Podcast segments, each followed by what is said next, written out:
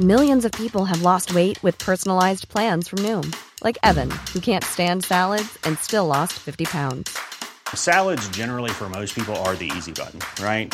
For me, that wasn't an option. I never really was a salad guy. That's just not who I am. But Noom worked for me. Get your personalized plan today at Noom.com.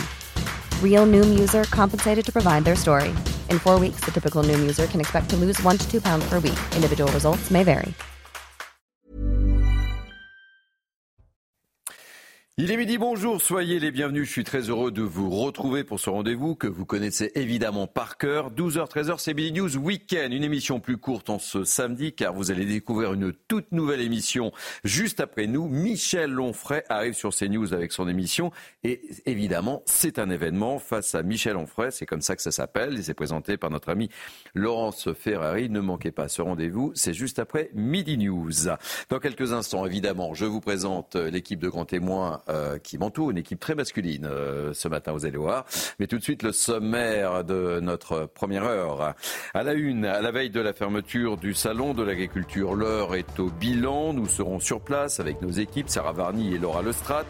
Nous serons avec Christian Convert, secrétaire général de la coordination rurale, et on fera également le bilan avec lui. En attendant, les visites des politiques se poursuivent. Valérie Ayé, la candidate Renaissance aux Européennes, est sur place. François Bellamy aussi. Fesneau, le ministre de l'Agriculture, est encore sur place. On vous raconte tout cela. Dans l'actualité internationale, on prendra la direction de Londres. Un candidat de gauche radical, connu pour ses positions pro-Hamas, a remporté hier une élection législative à l'issue d'une campagne pour le moins assez agitée. On sera avec Olivier Weber, notre correspondant permanent à Londres. Enfin, on vous fera écouter un témoignage très courageux dans cette émission, celui de Corinne. Elle a été rouée de coups par deux individus à la sortie de sa pharmacie. Cela s'est passé à Évry-Courcouronne, dans l'Essonne, le 13 février dernier. Voilà, vous savez tout presque pour notre sommaire. Tout de suite, on fait un tour de l'information. Et en ce samedi, c'est Isabelle Piboulot que je salue. Bonjour Isabelle. Bonjour Thierry, bonjour à tous. À la une, Ilias Akoudat, condamné à 30 ans de prison, assorti d'une période de sûreté de 20 ans pour le meurtre d'Éric Masson à Avignon en 2021. Un verdict qui reste sévère pour une mort qui n'a rien d'ordinaire, a déclaré l'avocat de la famille du brigadier. La cour d'assises du Vaucluse a bien retenu la circonstance aggravante de meurtre sur personne dépositaire de l'autorité publique. Le père de la victime, lui-même ancien policier, a pris la parole après l'annonce du verdict. Nous sommes satisfaits, la justice est passée. La qualité de policier intervenant de mon fils a été reconnue. La condamnation nous semble juste. Et voilà. Et quoi qu'il en soit d'aujourd'hui, euh, je reste un père qui a perdu son fils et quelle que soit la condamnation, il ne reviendra jamais. C'est comme ça. Donc on reste avec notre tristesse. Effectivement, il n'y a pas de gagnant. Il n'y a que des perdants. C'est tout. Un proviseur de lycée menacé de mort après avoir demandé à une élève de retirer son voile en cours. Les faits se sont passés mercredi au lycée Maurice Ravel dans le 20e arrondissement de Paris. L'établissement et l'étudiante en question ont déposé plainte. Une enquête a été ouverte. Aminata Demphal et Godéric B. Les faits se sont déroulés ce mercredi dans un établissement du 20e arrondissement de Paris. Le proviseur du lycée Maurice Ravel a été menacé de mort sur les réseaux sociaux après un incident avec une élève de BTS. L'étudiante âgée de 19 ans aurait mis son voile dans la cour du bâtiment et a refusé de le retirer malgré les injonctions du personnel. Averti, le proviseur est arrivé en soutien pour réitérer la demande auprès de la jeune femme. Face à son refus, le chef d'établissement a été contraint de l'escorter vers la sortie. Se plaignant de violence de la part du proviseur, l'étudiante a déposé plainte. Aucun jour d'ITT ne lui a été délivré après plusieurs examens complémentaires. Le rectorat a réagi via un communiqué. L'incident portant atteinte aux valeurs de la République a été repris et détourné sur les réseaux sociaux, générant des propos diffamatoires et des menaces. La cellule Valeurs de la République est mobilisée pour accompagner les équipes pédagogiques et rétablir la réalité des faits. En plus des menaces de mort envers le proviseur, des menaces de destruction de l'établissement circulent également sur les réseaux sociaux. La ministre de l'Éducation nationale Nicole Belloubet apporte son soutien et condamne. Nous ne laisserons rien passer. Dès la connaissance des faits, j'ai mobilisé les services pour garantir la sécurité du proviseur et saisi le procureur. Face à la colère d'une majeure partie des élèves, les cours ont été suspendus pour la journée. Dans le reste de l'actualité, le géant Lactalis et ses fournisseurs ont trouvé un accord sur le prix du lait pour le premier trimestre de l'année. Le prix est ainsi fixé à 425 euros les 1000 litres pour le lait de base, soit 5 euros de plus que la dernière proposition de l'industriel. Les parties saluent chacune cet accord conclu après plusieurs semaines de tensions. Enfin, ils ont besoin de vous. Les Restos du Cœur ont lancé leur grande collecte annuelle hier. L'association compte sur la générosité des Français avec l'objectif de rassembler 9000 tonnes de dons. Près de 80 000 bénévoles sont mobilisés ce week-end dans les supermarchés français. Reportage en Haute-Garonne de Jean-Luc Thomas. On a besoin de tout, donc euh, n'hésitez pas. Merci beaucoup. Des pâtes, du riz, des conserves comme d'habitude, mais pour cette collecte 2024 des restos, une demande est de plus en plus présente. Je suis au Resto du Cœur depuis six ans. Il est certain que nous avons de plus en plus de, femmes seules avec, euh, des, avec des bébés. Cela entraîne des obligations pour les dons de ce week-end. Donc euh, beaucoup de produits d'hygiène, les couches, des produits qui coûtent relativement cher, couches, lait pour bébé. Un appel entendu dès le début. On n'y pense pas toujours, mais euh, c'est important de donner pour les, pour les bébés. Et puis le lait, c'est cher, donc euh, c'est pour ça que j'ai priorisé euh, le lait. Si tout le monde donne un peu, au final, on peut faire de grandes choses.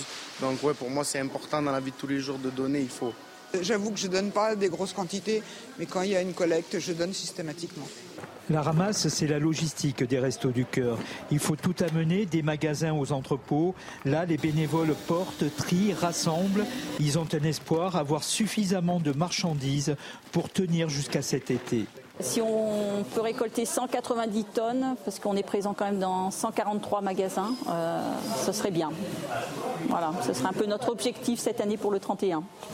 Chaque année, cette collecte représente 12% des dons en nature pour les restos du cœur.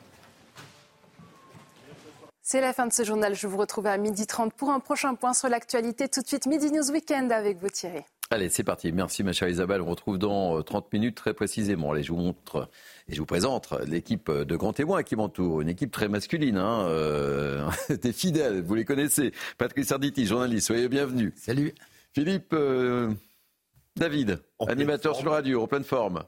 Comme toujours avec Comme toujours. Avec cette fine équipe. Vincent Roy, journaliste écrivain, soyez bienvenue. Bonjour Thierry. Denis Deschamps, conférencier politologue. Bonjour Thierry. Et on salue Naïm Fadel, hein, qui n'est pas avec nous aujourd'hui. On la salue.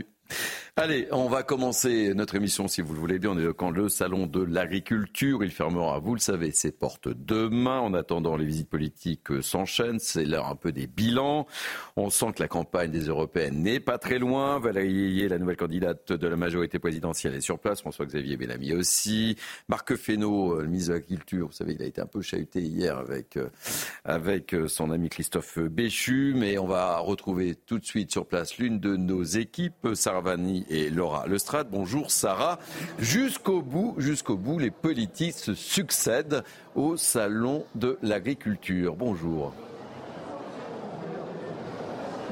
Exactement. Ici, aujourd'hui, euh, Valérie Ayé, la, euh, la tête de liste de la majorité présidentielle, a démarré donc sa campagne pour les élections euh, européennes. Elle est arrivée ce matin à 10h au Salon de l'Agriculture et a démarré directement par la rencontre avec l'agriculteur de l'égérie Oreillette. Elle était accompagnée donc de Stanislas Guérini, ministre de la Transition et de la Fonction publique. Elle est très peu connue du grand public. Ici, dans les allées, peu de visiteurs la reconnaissait, reconnaissait cet euro-député qui est pourtant une figure, une figure respectée euh, à Bruxelles. Elle connaît très bien le monde agricole puisque plusieurs membres de sa famille font partie euh, de ce milieu professionnel.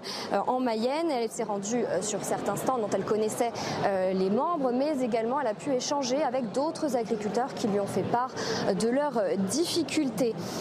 Valérie Ayé est très en retard dans les sondages. Lors de son micro tendu, elle a répondu à un autre candidat, Jordan Bardella, euh, qui, euh, en disant ne pas avoir attendu le salon de l'agriculture euh, pour rencontrer les agriculteurs. Et elle se dit rentrer dans la bataille avec détermination. Il s'agit de ses premiers déplacements et avant le grand meeting qui se tiendra à Lille samedi prochain au Grand Palais. Merci beaucoup Sarah Varny. Je rappelle que vous êtes accompagnée par Lola Rostrat et j'espère vous retrouver d'ici la fin de cette émission avec d'autres témoignages, bien évidemment. On va retrouver maintenant Christian Convert, qui est secrétaire général de la coordination rurale. Bonjour Christian Convert, je voulais absolument vous avoir en ce samedi. Quel est le bilan que vous faites de ce salon de l'agriculture? Puis je vous ferai écouter votre ministre qui a réagi également ce matin sur l'action que vous avez menée. Mais tout d'abord, votre bilan, Christian. Ben, le bilan, écoutez, le ministre, on vient de l'avoir à l'instant, il vient de passer un quart d'heure sur notre stand. Alors je ne sais pas s'il a parlé de nous euh, de mauvaise manière avant, l'échange s'est quand même très bien passé. Donc le bilan, on va pas revenir euh, sur l'ensemble des actions, hein. on a encore eu une autre action hier d'une manière assez symbolique.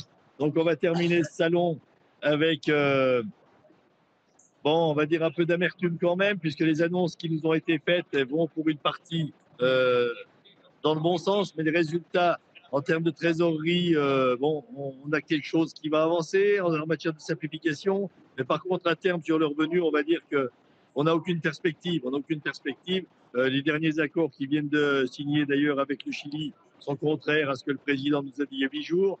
Donc, euh, on va dire que le travail continue. On ne va pas dire que le combat continue, mais on ne va pas dire que les agriculteurs sentent qu'à l'issue de ce salon, ils seront sortis d'affaires. La, seule chose qui est vraiment intéressante, c'est que tout cet épisode aura permis quand même à l'ensemble de la population de vraiment comprendre nos problématiques. Et au regard du soutien qu'on a quand même ici, on s'aperçoit, il, on est entendu par la population. On n'est pas seulement écouté, on est entendu. Et la majorité des gens qu'on rencontre, puisqu'ici c'est quand même vraiment un lieu de rencontre, euh, les gens vont dans notre sens, ils veulent continuer d'avoir une agriculture qui produit ce qu'elle produit, ils préfèrent l'alimentation française et européenne, à ces échanges internationaux, à pas savoir ce qu'ils vont manger demain. Voilà ce qu'on peut dire. Alors après, bon, nous, on a été un peu stigmatisés. Ce n'est pas de la faute du ministre. Je ne sais, je veux même pas dire de la faute à qui ça peut être parce que je ne le sais pas. Mais bon, euh, plutôt positif, plutôt positif dans la communication. Mais par, par contre, les espoirs pour demain, eh il reste euh, tout à fait là, quoi, Christian, je voudrais vous faire écouter, je voudrais vous faire écouter ce que disait le ministre de l'Agriculture ce, matin, invité de, nos confrères de, France Info. Je ne sais pas si c'est ce qu'il vous a dit quand il vous a croisé il y a quelques instants, mais écoutez ce qu'il disait sur vos actions d'hier. On va écouter tout de suite le ministre, Marc Fesneau. Moi, je suis dans un état d'esprit d'être présent et d'être à la rencontre des agriculteurs. Donc, euh, tous ceux qui m'ont croisé. Euh, ont plutôt témoigné de leurs attentes, de leurs exigences, parfois de leur impatience, mais toujours l'ont fait dans un, dans un, dialogue correct et un dialogue respectueux. Je ne parle pas des minorités euh, comme celles qui ont agi euh, hier, parce que ça ne m'intéresse pas et ce n'est pas avec euh, manifestement ce genre de comportement qu'on va se mettre autour d'une table.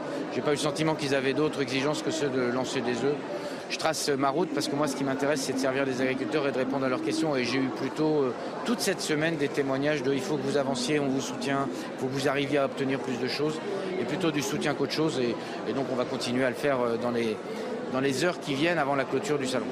Je pense qu'il y a quand même un certain nombre de gens, alors je ne sais pas qui manipule qui d'ailleurs dans l'histoire, mais un certain nombre de gens qui se servent de cette colère sans apporter le moindre début du commencement d'une réponse en dehors du célèbre Yaka Faucon. Euh, qui, se servent de cette colère pour, euh, pour porter qui euh, des messages contre l'Europe, qui des messages à l'endroit de l'environnement que je ne trouve pas à propos. Bon, Christian, très rapidement, une petite réaction. Il n'est pas très tendre vis-à-vis de vous, votre ministre. Minute, je crois que l'action d'hier, enfin, on a prouvé qu'on n'était ni des voyous ni des terroristes. Hein. Euh, bon, vous avez vu, c'était des actions symboliques hein, qui n'ont pas eu un, centime, un euro de dégâts, on va dire. Euh, bon, le symbole était là. On a fait plusieurs fois des actions symboles. Hein, vous avez eu Rungis, vous avez eu château de Chambord. Hier, on avait Versailles. Euh, c'était un simple passage sur le tombe du soldat inconnu par rapport à tous ces agriculteurs morts quand même pour des, des, causes, à mon avis, qui sont nobles, là, pour nourrir les gens. Donc, bon, Bon, à travers ces propos, je ne sais pas si c'est nous qui ciblons, hein, mais on vient de se parler euh, clair, cash et concret comme nous là maintenant à notre table. Le ministre sait très bien qui on est, il sait très bien euh, qu'on n'est pas manipulé par quiconque. Hein. je pense que on est tous assez responsables pour savoir ce qu'on doit faire. On discute avec tous les responsables politiques de notre secteur. C'est pas nous tout seuls qu'on les élit, c'est ceux de la population. Nos interlocuteurs sont les, parlementaires en place. C'est bien normal, c'est à eux qu'on s'adresse, quel que soit euh, par qui ils ont été élus. Merci beaucoup, Christian Convert. Merci beaucoup. Je rappelle que vous êtes secrétaire général de la coordination rurale. Merci beaucoup. Petit tour de table avec nos grands témoins. Bilan. Quel bilan faites-vous suite aux propos, aux échanges, aux petites phrases, aux visites?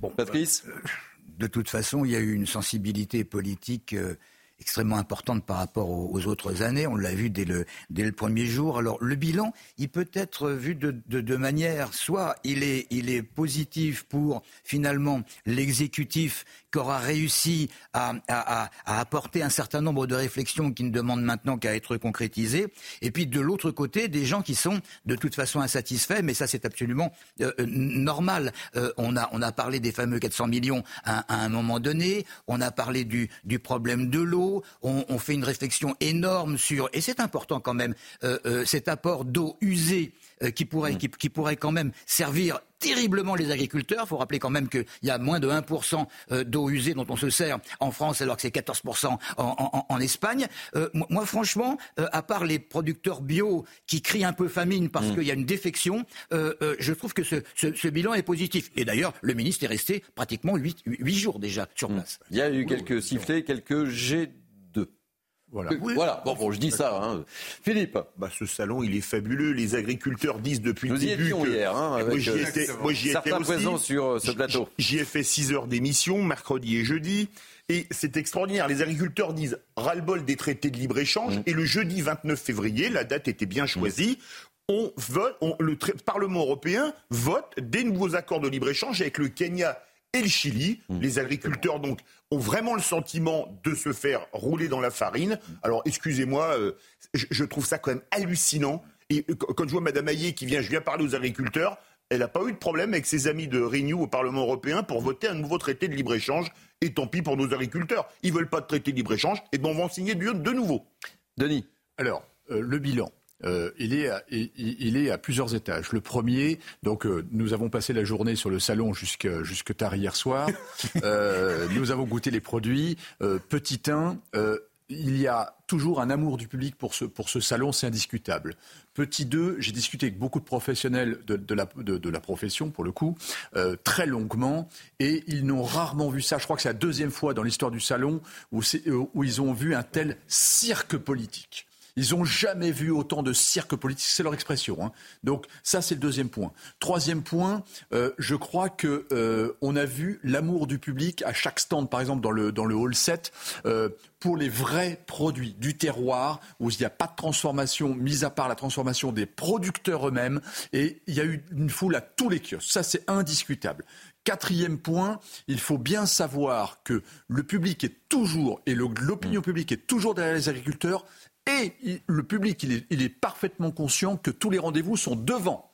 On a eu. C'est un mouvement très populaire. Hein, Exactement. Tous les rendez-vous sont devant. Donc en réalité, par rapport à ce qu'on écoute et du ministre et de la coordination rurale, ce qui a été vu avec Gabriel Attal et avec le président, malheureusement, c'est qu'on a affaire à un héritage depuis 40 ou 50 ans où on a excusez-moi du terme, bousiller l'agriculture. Nous ne sommes plus dans une autosuffisance ni dans, dans, dans, une souveraineté stratégique. On a bousillé l'agriculture, donc ce qui veut dire qu'en fait, il n'y aura rien de concret à court terme. Mmh. Et c'est là où en fait, il y a un choc du temps long et du temps court, où ils ont besoin de manger, ils ont besoin de gagner leur vie. Il y a des suicides un à deux tous les jours. Ça, c'est très concret. Et malheureusement, il va falloir reconstruire toute l'agriculture en passant par l'administration, en passant par, euh, par l'Europe.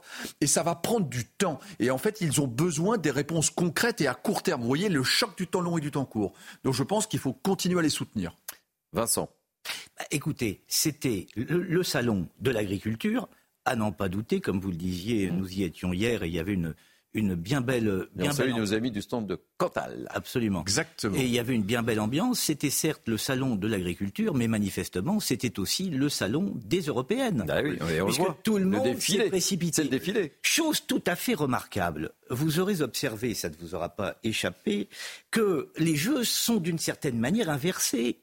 Euh, L'exécutif ne fait pas campagne pour mais fait campagne contre tout le monde, tout le monde contre le Rassemblement national. C'est la bête noire du gouvernement. Alors moi, ce dont j'ai très peur, ce dont j'ai très peur, c'est que le salon de l'agriculture se terminant, le problème est derrière. Cap mmh. sur les européennes et, et par conséquent, euh, cap sur euh, Haro, sur le Rassemblement national qui pose problème parce qu'il est donné très haut dans les sondages. En clair, les agriculteurs demandent moins d'Europe, L'exécutif, comme le disait très justement euh, Philippe David, euh, d'une certaine façon, avec l'Europe, dit plus d'Europe, parce qu'on a vu les accords notamment avec le Chili, dénoncé par les agriculteurs.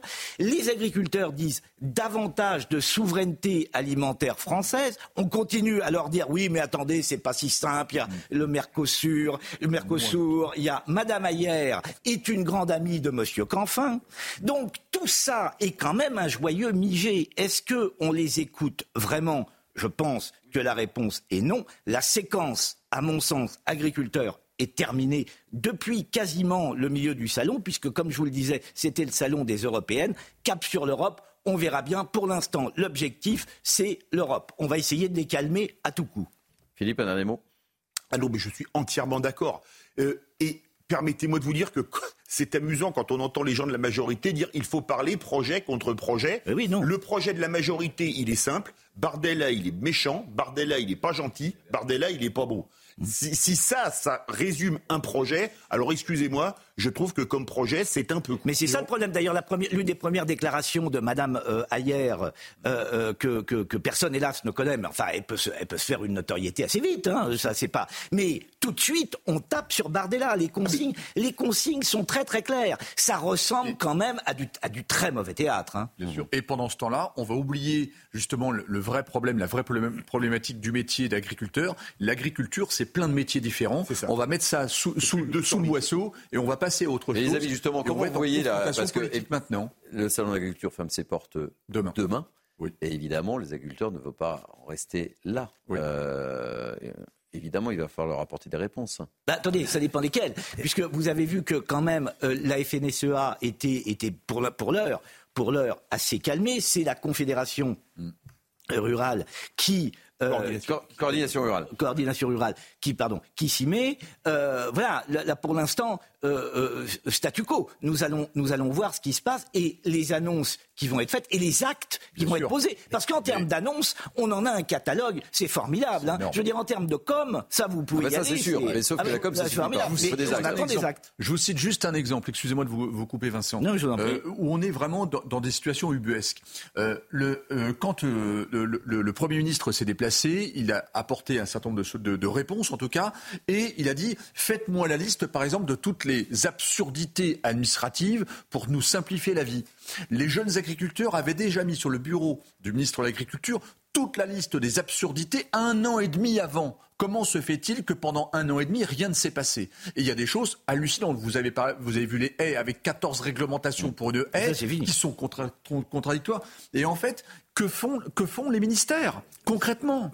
Vous savez que lorsqu'on fait un micro-trottoir, là, on peut faire un micro-trottoir, chacun d'entre nous, euh, tous les jours, euh, euh, dans, dans la rue, on s'aperçoit que euh, pour les gens, pour les gens qui ne sont ni agriculteurs, ni journalistes, ni observateurs, la chose la plus importante, c'est cette histoire de taxes. Un point, c'est tout. Toutes les autres choses, euh, ce sont, ce sont des, des, des accommodements, euh, si je peux dire. À partir du moment où on annoncera aux agriculteurs que euh, les produits arrivant euh, de l'extérieur ne seront pas euh, euh, détaxés, eh bien, je crois que finalement, le calme reviendra. Oui, bien sûr. Mais sauf qu'on ne l'annonce pas. Sauf qu'on ne l'annonce pas. Et puis il y a aussi une autre chose. Il y a un mois, regardez la cohérence de cet exécutif. Il y a un mois, le ministre de l'Agriculture nous disait les prix planchers, c'est une belle imbécilité. Ah, ça, un maintenant, Ah oui. maintenant. euh, On fait un Emmanuel Macron, avant, un pas en Emmanuel arrière. Macron arrive au salon en disant on met en place les, les- les prix planchers et le ministre de l'Agriculture est lui-même devant les agriculteurs obligé de manger Oui, son être c'est la mi-temps. Ah bon. C'est la mi-temps. C'est la L'arbitre- mi-temps. L'arbitre a parlé. L'arbitre a parlé, On c'est va la couper les mi-temps. On va couper les citrons, on va marquer une pause pub et euh, je vous amènerai euh, au Royaume-Uni juste après, justement avec. euh, We can cette, speak the Queen's English. Thank you very much, my dear. On se retrouve, on se retrouve juste après avec euh, cette élection qui suscite beaucoup de réactions euh, chez nos amis euh, d'outre-Manche. À tout de suite sur CNews.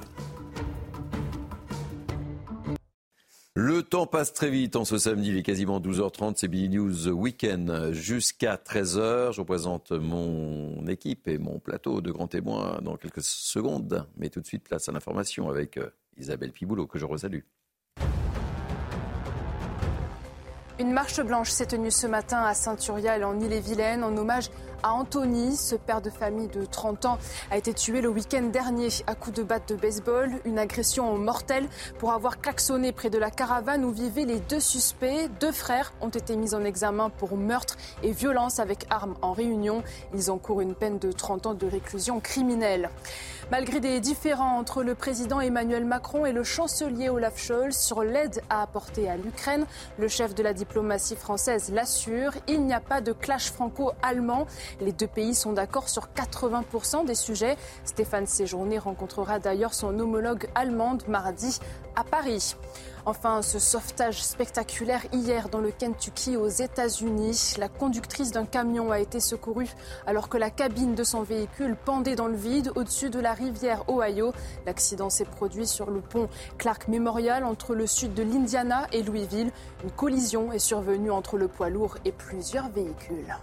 Merci beaucoup, ma chère Isabelle. Vous savez, je suis très heureux de vous avoir à mes côtés parce que il y a beaucoup de testostérone autour de ce plateau. Hein. Ça manque de présence féminine ce matin dans Mini News Weekend. Je vous présente euh, mes grands témoins, Patrick Sarditi, Vincent Roy, Denis Deschamps, Philippe David Vous n'avez pas vraiment quitté le salon de l'agriculture.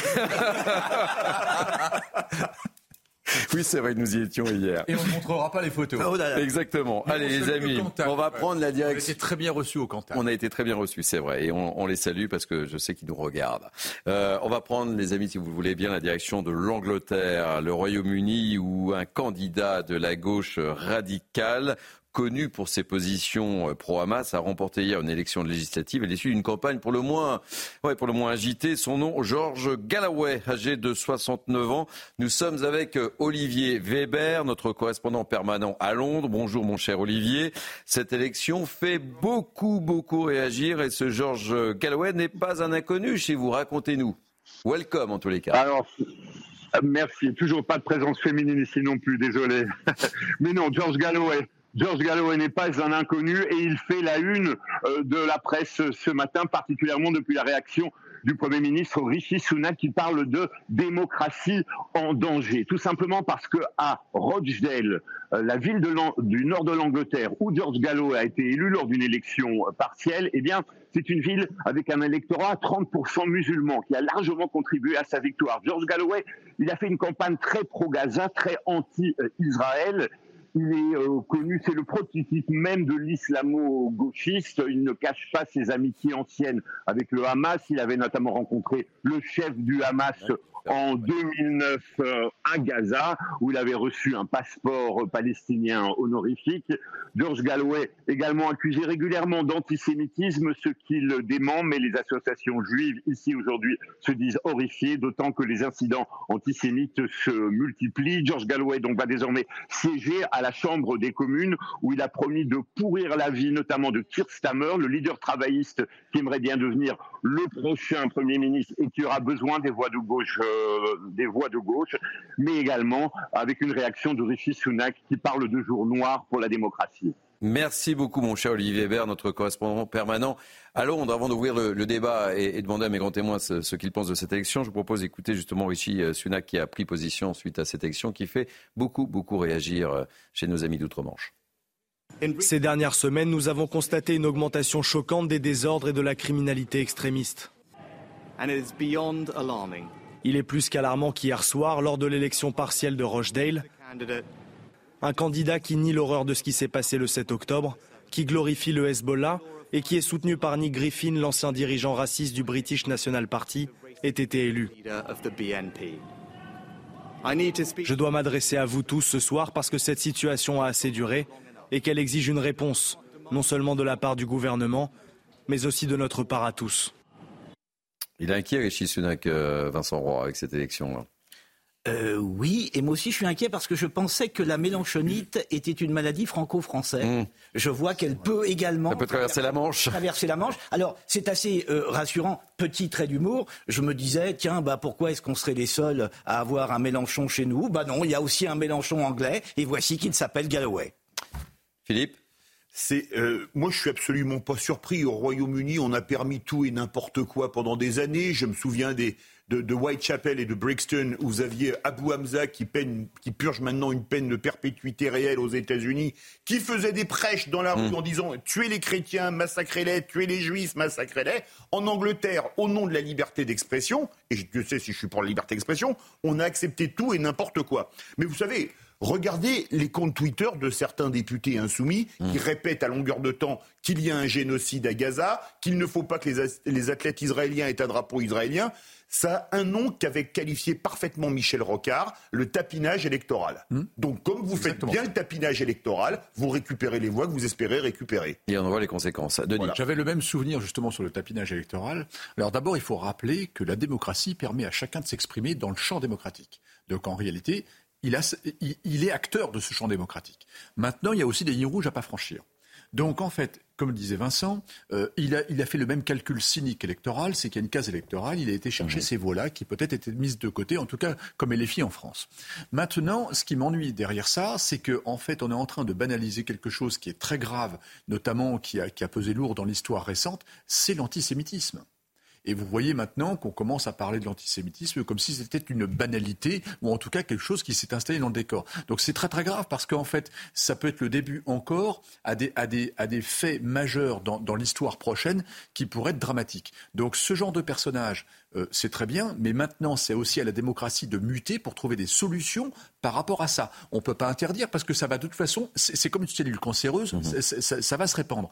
Le seul problème, c'est qu'il faut trouver des réponses fermes par rapport à ça et non pas simplement dénoncer, montrer du doigt, comme on a vu d'ailleurs avec le RN dans les campagnes électorales européennes en France. Et d'où la prise d'opposition, la prise de parole euh, de, de Régis Sunak. Et, il mesure la gravité de la chose. Que hein. ce soit pas assez tonique. Oui, oui, mais on voit, on voit le ton grave quand même. Hein. Je ne sais pas si vous avez vu on voit le ton grave. Patrice, très rapidement. À, propos de, ténacité, euh, c'est un habitué hein, de, la provocation. C'est un vétéran de la gauche, mais vraiment extrêmement affirmé. Là, qu'est-ce qui se passe? Faut pas exagérer. Il a été dans un bastion, un bastion euh, avec et il a gagné quoi? Un tiers, un tiers de, la population à confession musulmane. C'était c'était prévu. Faut pas quand même oublier que euh, la Grande-Bretagne économiquement ne se porte pas très bien en, en ce moment. récession, taux d'intérêt euh, élevé, il joue sur du velours. Alors évidemment, de l'autre côté, le Premier ministre, il a intérêt à dire attention, attention, danger. Mais bon, il faut ça marche plus, ça. Je pense qu'on peut on peut, on peut voir les choses se rétablir, mais ça va également dépendre de la politique migratoire de la Grande-Bretagne, qui est extrêmement importante. Ceci étant dit, l'antisémitisme est endémique aussi en, Angleterre.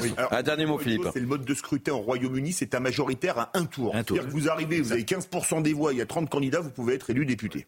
Allez, euh, on, poursuit, on poursuit notre émission. Les amis, je voudrais vous faire écouter un témoignage très fort. C'est celui de, de Corinne. Corinne qui a été rouée, carrément rouée de coups par deux individus à la sortie de sa pharmacie. Cela s'est passé à Évry-Courcouronne, dans l'Essonne. C'était le 13 février dernier. Ces hommes euh, masqués ont tenté euh, tout simplement de lui voler euh, son véhicule. Écoutez ce témoignage, récit de Charles Pousseau. Je vous fais réagir juste après. Il est 19h30 quand Corinne termine sa journée plus tôt que d'habitude. En arrivant à sa voiture, elle décide de prendre le temps de se détendre avec de la musique. C'est à ce moment que deux hommes l'agressent et tentent de lui voler sa voiture. Il ouvre la portière passager et s'assoit à l'intérieur de la voiture. Et euh, donc là, ils m'attrapent pour me, coucher en fait. Ils sont masqués, hein, euh, ils ont un, bonnet, ils ont des gants en latex. Je me dis, euh, j'ai 48 ans, j'ai, en fait, je n'ai, j'ai que travaillé pour avoir ma voiture, mon portable, mon sac à main.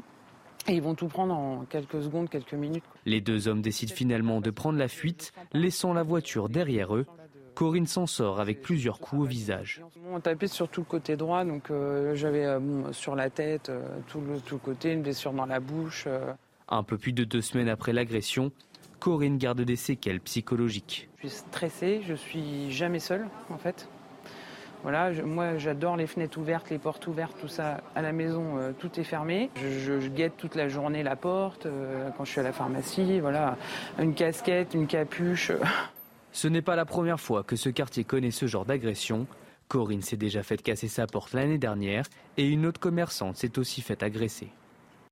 Patrick, c'est terrible, hein, ces, ces, agressions. On en parle euh, très souvent sur nos, sur nos plateaux. C'est mais on peut en faire une série maintenant. C'est une catastrophe, ça. Avec, avec, avec les, les, les vieilles dames euh, que, que l'on bouscule, qui tombent, euh, qui sont, euh, comment ça s'appelle, à la hanche, ça s'appelle un. Col du, col du fémur. Col du fémur, col du fémur mon cher Patrice. Bien sûr, mais, mais, mais c'est atroce. Mais, mais, c'est atroce pourquoi? Parce qu'on s'aperçoit finalement que la, la violence, elle est complètement banalisé. Elle touche tout le monde. Que les, les, gens, les, euh, les, généralement, sont pas des, des vieillards qui agressent. Hein. Hmm. Donc les jeunes, on peut le dire, on peut le dire, qui, qui agressent, se fichent éperdument des risques. Ils savent très très bien qu'ils auront peanuts derrière. Et ils se fichent surtout que la personne qu'ils vont molester euh, euh, soit grièvement atteinte. Et ça, c'est quelque chose qui est nouveau. Je ne sais pas comment on peut changer euh, euh, cette, ce, ce, scénario parce que n'importe quel gouvernement dans n'importe quel pays ne peut pas placer des soldats, des militaires, des, des, des, des policiers partout. Et il faut rendre hommage euh, à, Corinne, cette pharmacienne, qui accepte oui. de témoigner devant notre caméra, ce qui est quand même assez courageux, il faut le reconnaître. Il faut lui dire bravo, mais on, alors, nonobstant les dénégations du garde des Sceaux pour qui l'insécurité est un fantasme, on peut prendre un coup de couteau ou se faire agresser à Évry-Courcouronne, grande ville, ou à Crépole, petite bourgade de la Drôme. On en a beaucoup parlé il y a quelques mois. Il n'y a plus un endroit en France où on est vraiment en sécurité. C'est ce qu'il y a d'absolument terrifiant. Mais comme on a des élites qui sont dans le déni de réalité, déjà une des premières choses à faire, changer radicalement la justice des mineurs. Moi, je racontais le cas d'un mineur arrêté 65 fois pour des, il y a quelques jours avec vous, euh, Thierry, pour des coups et blessures, vol avec violence. Il n'avait pas passé une minute en prison. Mais qu'est-ce que ça leur nous dit? Oui, la prison, c'est l'école du crime. Ah bah, dans ces cas-là, la non-sanction, c'est l'école supérieure du crime parce qu'elle fait comprendre aux truands et aux voyous qu'ils ont une impunité totale et que c'est open bar pour faire tout, tout ce qu'ils veulent, tout et n'importe quoi. Vous savez, j'avais un dîner hier soir avec des amis effectivement, on a beaucoup parlé de ce climat d'insécurité. Bah, J'essaie de leur expliquer tous les thèmes que l'on traitait sur notre antenne avec ce problème de place de prison, ce, ce sentiment d'impunité. Il faut taper très fort très vite, c'est-à-dire dès les premières infractions. Bien sûr, dès la première. Dès la première. Et toute la question de la justice des mineurs est, celle-ci d'une certaine façon, c'est-à-dire que au départ, on ne frappe, à mon sens, pas assez fort. Le mineur, parce que ce que je veux dire, Patrice, qui va évidemment me, contredire, je le sens, le, mineur d'aujourd'hui, le gamin de 15 ans aujourd'hui en 2024, n'est pas le gamin de 15 ans de 1950. Et par conséquent, par conséquent, à la première incartade, à la première, à la première exaction, il faut tout de suite sanctionner et sanctionner fermement. Sans quoi, sans quoi, eh bien, la, la, la dérive va sans doute se poursuivre. Pas, pas, un dernier mot La réponse, parce que ça appelle une réponse, évidemment. Une contradiction, mais, mais c'est un problème d'ensemble. Oui. Tant qu'on n'aura pas plus de prisons, tant qu'on aura un certain nombre de juges qui ne veulent pas, pour des raisons X, Hein, pas uniquement une, question de, manque de place. Euh, euh, euh, sermonner un certain nombre de délinquants, ça ne sert à rien. Nous On sera encore là, dans trois ans, à discuter les mêmes choses. Vous avez... Denis, une dernière réaction.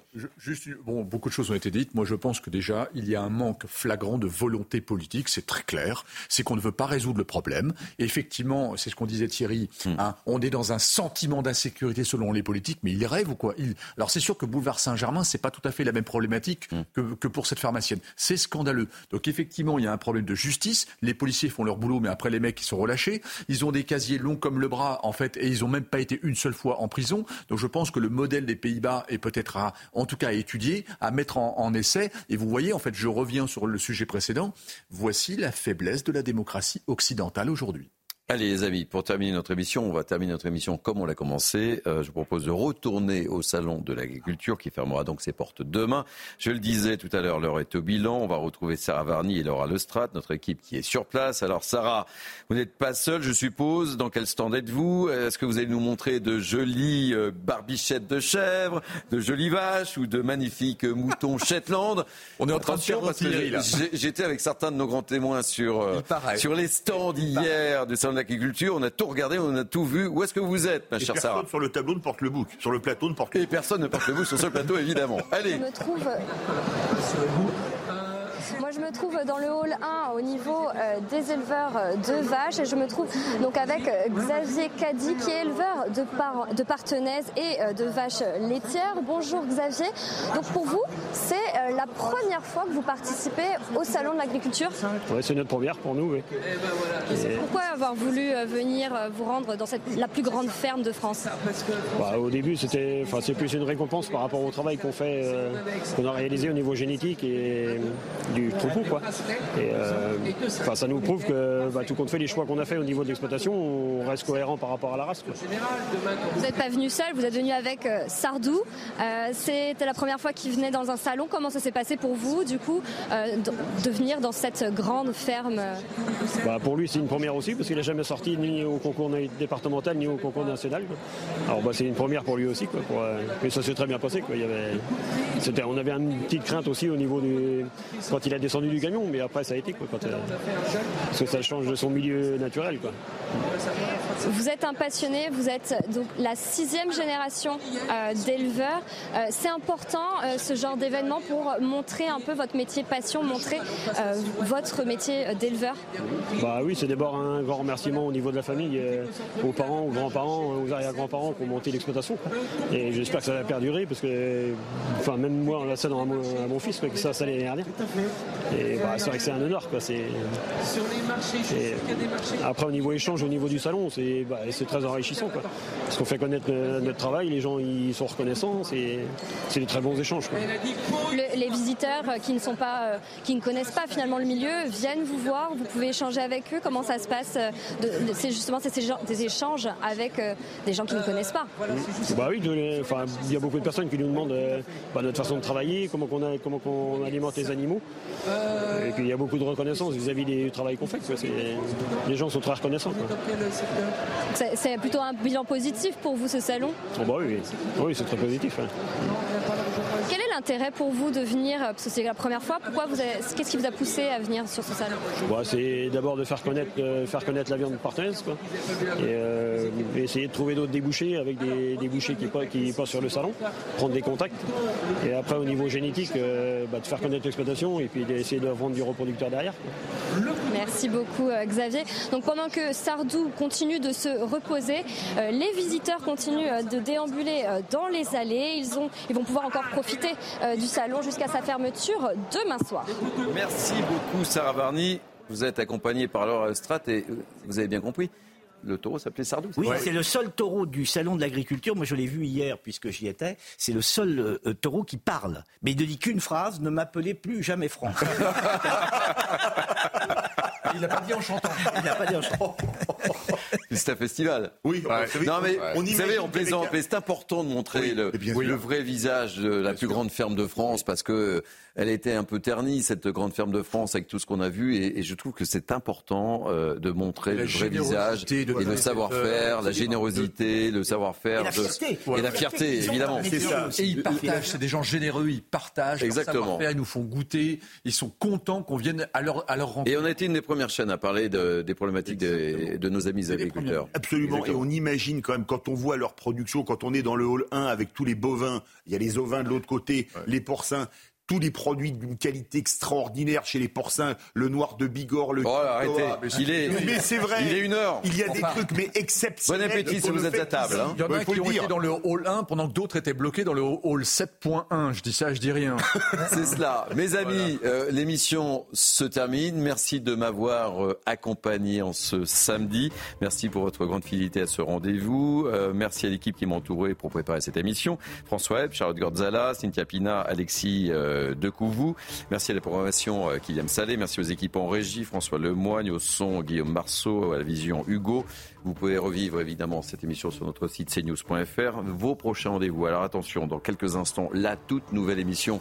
Ne la manquez pas. Face à Michel Onfray. Michel Onfray, qui je souhaite la bienvenue sur notre antenne. Michel Onfray et Laurence Ferrari. Et puis évidemment, le rendez-vous de 14h. Vous le connaissez par cœur, là aussi.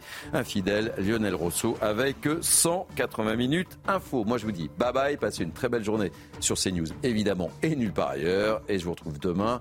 Attention, nous ouvrons les portes à 11h demain. Nous ouvrons les portes à 11h pour Mini News. Je compte sur vous. Soyez toujours aussi nombreux. Bye bye.